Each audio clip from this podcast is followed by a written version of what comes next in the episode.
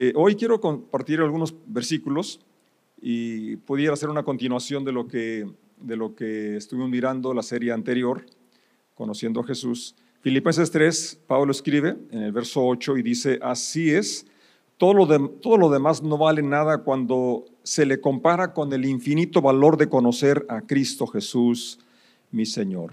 Por amor a Él, he desechado todo lo demás y lo considero basura a fin de ganar a Cristo y llegar a ser uno con Él. Ya no me apoyo en mi propia justicia por medio de obedecer la ley, más bien llego a ser justo por medio de la fe en Cristo, pues la forma en que Dios nos hace justos delante de Él se basa en la fe. Quiero conocer a Cristo y experimentar el gran poder que lo levantó de los muertos. Quiero sufrir con Él y participar de su muerte. Les invito a que oremos. Padre, gracias por este tiempo que nos hemos reunido aquí para darte honra, darte gloria, celebrar tu misericordia y tu presencia. Y gracias porque tú hablas a nuestro corazón por tu palabra y por tu espíritu. Y ruego que nos sigas ministrando en esta hora en el nombre de Jesús el Señor. Como lo repetí en varias ocasiones durante esta serie que cerramos el domingo, eh, realmente la meta de, cada creyente es la que aquí Pablo expresa. Eh, el infinito valor de conocer a Cristo Jesús. Pablo tuvo un encuentro con Jesucristo, él lo relata en, Corintios 15, que eh, como Hechos también lo, describe, que yendo a Damasco tuvo un encuentro con el Señor. Entonces, ¿podemos decir que Pablo conocía a Cristo o que no lo conocía? Pues más directo que yo, no sé qué tú. Tuvo una visión y, e incluso un diálogo, ¿verdad? Él después menciona cómo, eh, cuando explica, eh, aunque lo, lo, habló como unas tres ocasiones ante, cuando era juzgado, su testimonio, su conversión, pero también en Corintios 15, cuando habla de la resurrección y que se apareció a más de 500 personas que vivían en ese momento, dice, y al final como un abortivo se me apareció a mí. Entonces eh, tuvo más de una visión o más de un encuentro eh, muy, muy directo, muy personal con Jesucristo. Sin embargo, después de una trayectoria, después de años de predicar, aquí está diciendo, eh, quiero conocer a Jesús. Y aunque tú y yo lo conocemos, en parte, bueno, menos yo, tú ya lo conoces cabalmente. Entonces, mi anhelo, como el de Pablo, es conocerlo más, tener una, una comprensión, una revelación más amplia de su corazón, de, de su de su carácter. Y él menciona que para lograr esto, los versos anteriores menciona sus credenciales, todo lo que él había logrado, todo lo que él había estudiado, su celo que lo llevó a perseguir a los cristianos, era fariseo de fariseo, y, todo lo demás que él, tenía, eh, que él era irreprensible, él mismo se, auto, se autodenomina irreprensible, que guardaba meticulosamente la ley. Pero aquí menciona pues que ese e-, ese esfuerzo o eso que él vivió no era nada, y así lo dice el verso 8, así es todo lo demás, hablando de sus credenciales religiosas, de su vida piadosa apegada a la ley, todo lo demás, porque es lo que dice los versos anteriores, tú lo puedes leer en su casa. No vale nada cuando se le compara con el infinito valor de conocer a Cristo Jesús. Quiere decir que aunque era muy celoso, guardaba rigurosamente la ley, no había tenido ese conocimiento, ese encuentro con Jesucristo. Jesús mismo los reprendió a, las personas de su tiempo. Eh, dice, ustedes leen las escrituras porque piensan que en ellas eh, encuentran la vida eterna. Sin embargo, esa vida está en mí. Y no quieren venir a mí. Entonces, cuando venimos a Él nos damos cuenta, ¿verdad?, que Él es la vida eterna y en Él tenemos eh, cabalmente lo que necesitamos. Pablo aquí menciona que es, es, de un valor infinito conocerlo y dice, por amor a Él he desechado todo lo demás y lo considero basura a fin de ganar a Cristo. Y aquí creo que es algo importante que tenemos que reconocer nosotros. Hay cosas que, a las cuales tenemos que renunciar, tenemos que apartarnos de ellas para poder tener esa cercanía con el Señor. Y dice el verso 9, y llegar a ser uno con Él. Y para que eso suceda, ya no me apoyo en mi propia justicia, que soy bien puntual, que soy bien esforzado, que yo ayuno, que yo diezmo, cosas necesarias o cosas buenas, pero que no es lo que nos declara justos, que no es lo que nos acerca a Dios.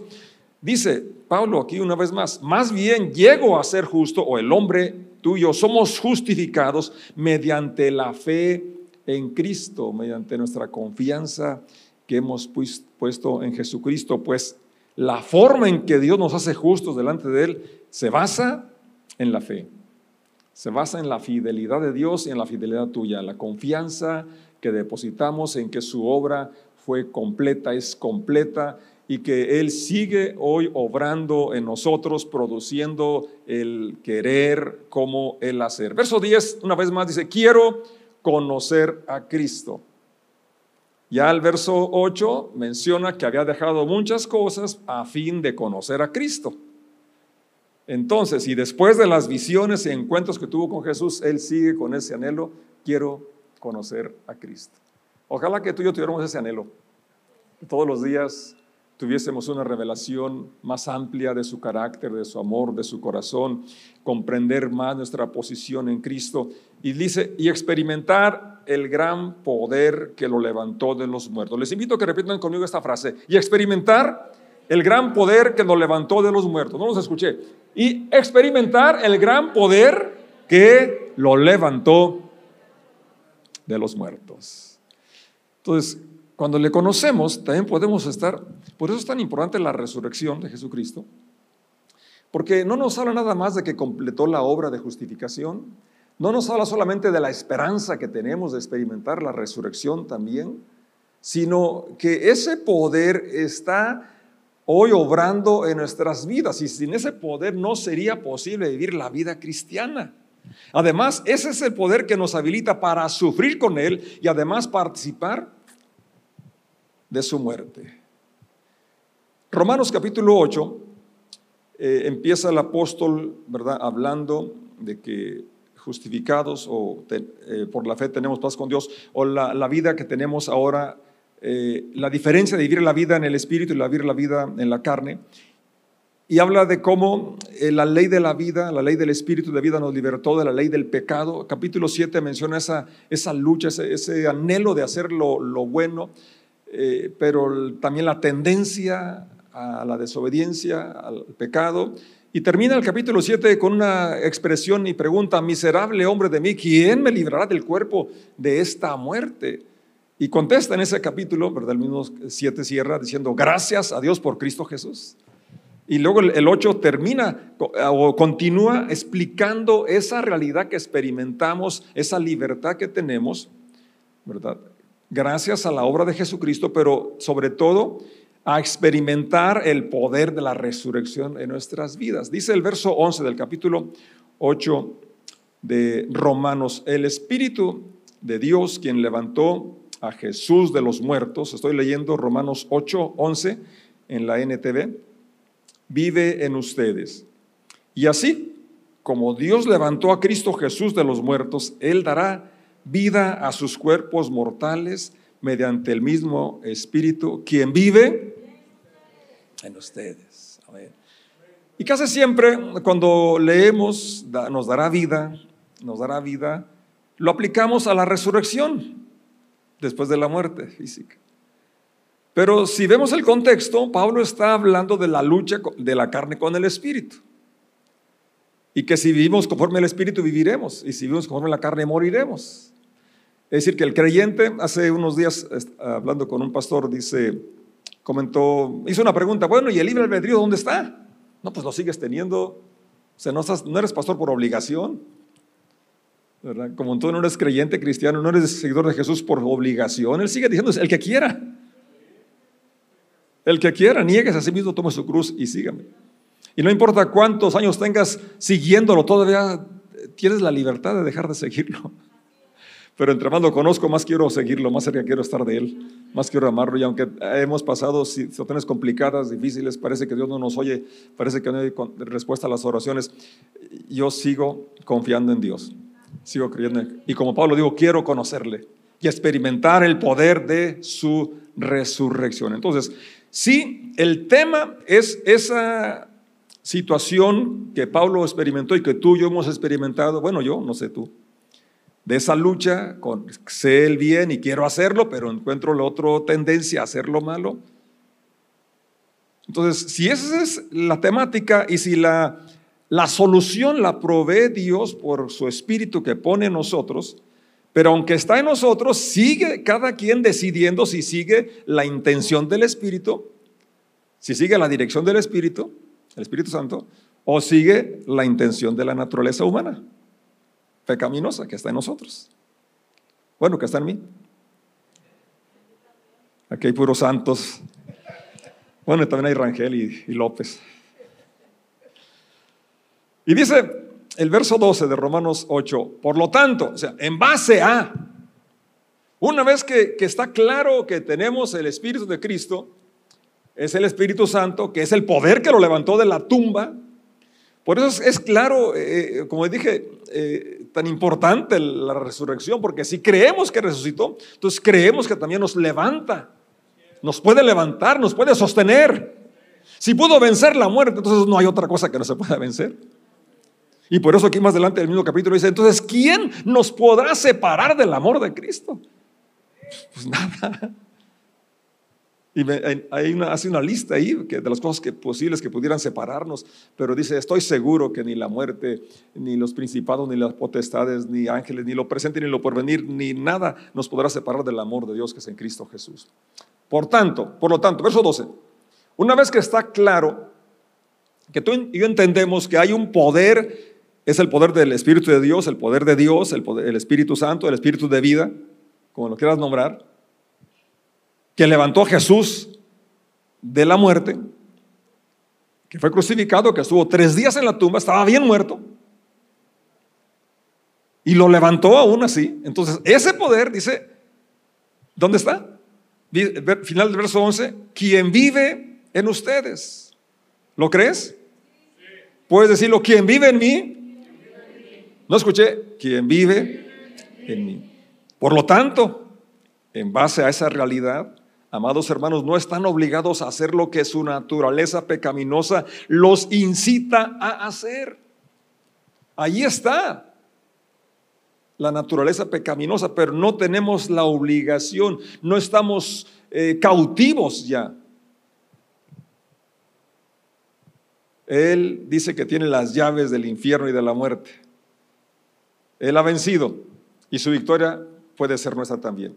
Pues, verso 13, si viven obedeciéndola, obedeciendo a quién? La naturaleza pecaminosa, morirán. Pero si mediante el poder del Espíritu, el Espíritu Santo, el Espíritu de Dios, el Espíritu de vida, hacen morir las acciones de la naturaleza pecaminosa, vivirán. Entonces, ahí está la opción. Tú y yo tenemos el poder del Espíritu que levantó a Jesús de los muertos en nosotros, o el Espíritu Santo, para hacer, para darnos la, habilidad, la facultad de eh, hacer morir esas eh, tendencias de la naturaleza pecaminosa que están en nosotros, aún como creyentes, aún como cristianos.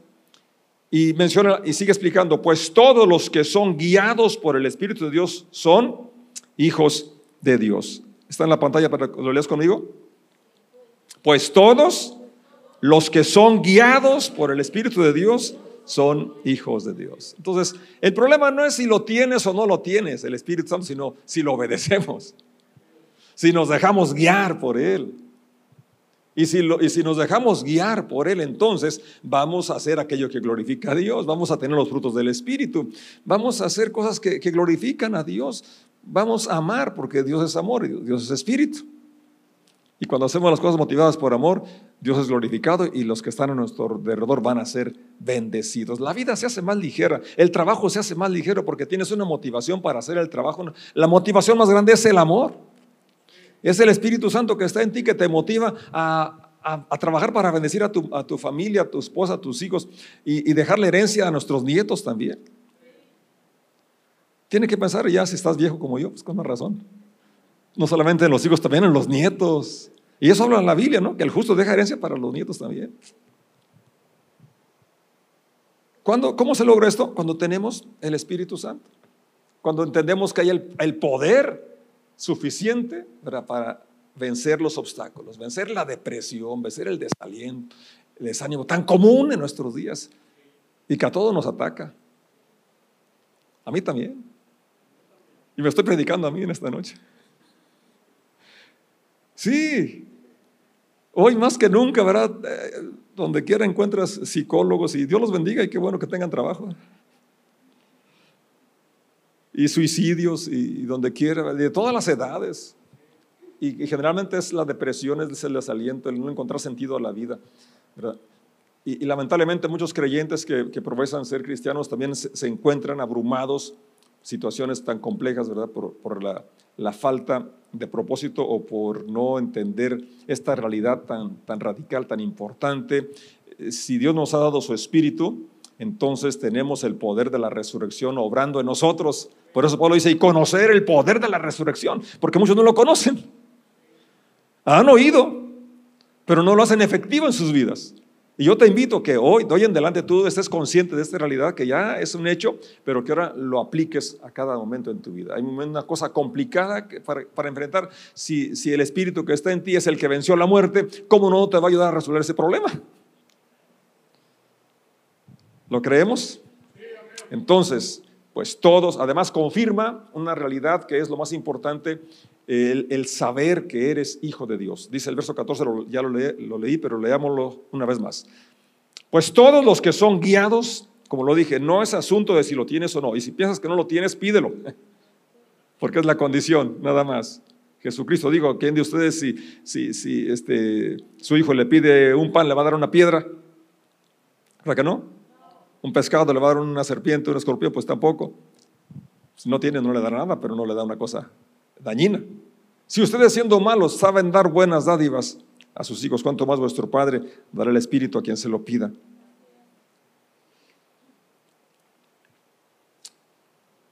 Vamos a concluir leyendo Colosenses, pero antes quiero leer esta, este pasaje de Romanos 8:11 en la versión La Palabra. Y dice, y si el espíritu del que resucitó a Jesús de entre los muertos habita en ustedes, el mismo que resucitó a Cristo Jesús infundirá nueva vida. Qué bonita esa palabra, infundirá nueva vida. Cuando el Señor hablaba de la vida eterna y de la vida abundante, no se refiere, como dije, al más allá, se refiere de aquí y ahora. El Evangelio es para aquí, si es cierto, tenemos la esperanza de la resurrección, yo, yo lo predico, lo creo. Pero también es importante que, que entendamos que el Señor vino a liberar a los cautivos aquí y hoy, a publicar la sanidad y la salvación aquí y ahora, por medio del Espíritu que ha hecho habitar en vosotros. Voy a invitar que estemos de pie y leamos ahí en la pantalla, vamos a poner Colosenses capítulo 2, versos 10 en delante. De modo que ustedes también están completos mediante la unión con Cristo. ¿Cómo estamos? Completos. Cristo es la cabeza de todo gobernante y toda autoridad. Cuando ustedes llegaron a Cristo fueron circuncidados, pero no mediante un procedimiento corporal. Cristo llevó a cabo una circuncisión espiritual, es decir, les quitó la naturaleza pecaminosa Romanos 6 explica ese asunto del bautismo, ¿verdad? De la, que simboliza el bautismo. Y aquí Pablo está tomando eh, lo que para ellos era la circuncisión. Qué bueno que ahora ya no pasa eso, porque era la iniciación para entrar al... Si una persona que, un hombre que no era judío y quería abrazar la, fe eh, hebrea, tendría que ser circuncidado. Las mujeres se libraban de esa operación. Pueden entrar, ¿verdad? Pero ahora hay otra manera de la iniciación, por eso es tan importante el bautismo en agua, porque es, es, es una manifestación pública de nuestra eh, aceptación de Jesucristo. A Jesucristo. Dice el verso 12, pues ustedes fueron sepultados con Cristo cuando se bautizaron. Y con Él también fueron resucitados para vivir una vida nueva. Debido a que confiaron en el gran poder de Dios, quien levantó a Cristo del los, una vez más aquí está enfatizado, entrelazado el tema que estoy tratando de desarrollar. ¿Sí? Todo converge en la obra de Jesucristo. Todo es por lo que Él hizo, pero lo que está haciendo hoy también. No solamente se levantó de la tumba para, para vivir porque la muerte no puede detenerlo, sino también para que podamos confiar en Él osadamente a pesar de cualquier situación, por compleja que parezca. Humanamente sería imposible, pero con el poder de aquel que da la vida es posible. debido a que confiaron en el gran poder de Dios quien levantó a Cristo de los muertos. Ustedes estaban muertos a causa de sus pecados, porque aún no les habían quitado la naturaleza pecaminosa. Entonces Dios les dio vida con Cristo al perdonar todos nuestros pecados. Él anuló el acta de los cargos que había contra nosotros y la eliminó clavándola en la cruz.